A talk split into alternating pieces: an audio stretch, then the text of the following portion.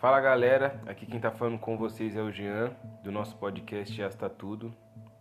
E eu queria saber se vocês já pararam para pensar quantas coisas não fazem sentido em nossas vidas. Quantas coisas a gente luta, luta, luta para ter e não tem, e quantas coisas a gente tem sem ao menos ter lutado para ter.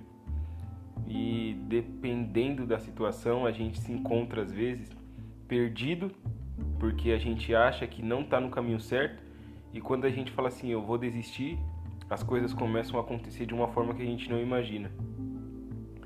É, são tempos difíceis, acredito que muitos perderam pessoas próximas ou conhecem ou tiveram contato com pessoas que perderam. E, e às vezes a gente se pergunta, mas por que essa pessoa teve que partir? Por que essa pessoa teve que ir embora?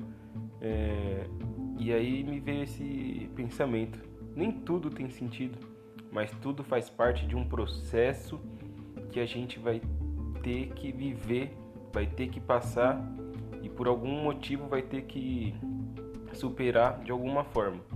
Não é fácil, às vezes dói demais, às vezes a gente não, não tem chão para pisar, mas eu acredito que a gente tem um ao outro, eu acredito que a gente tem a esperança eu acredito que a gente tem a saudade boa. Eu acredito que a gente tem força de vontade, a gente tem ânimo, a gente tem o amor de Cristo, que é o mais importante. Então, eu respeito você que está passando por um momento não tão fácil, mas espero que você entenda que faz parte e você não precisa entender tudo, mas entenda que Deus cuida de você e Deus te ama. E aceite o processo porque o processo vai te levar talvez para um lugar onde você não imaginava ter capacidade de chegar. Então, não desista dos seus sonhos. Não é um fim. Não é um adeus.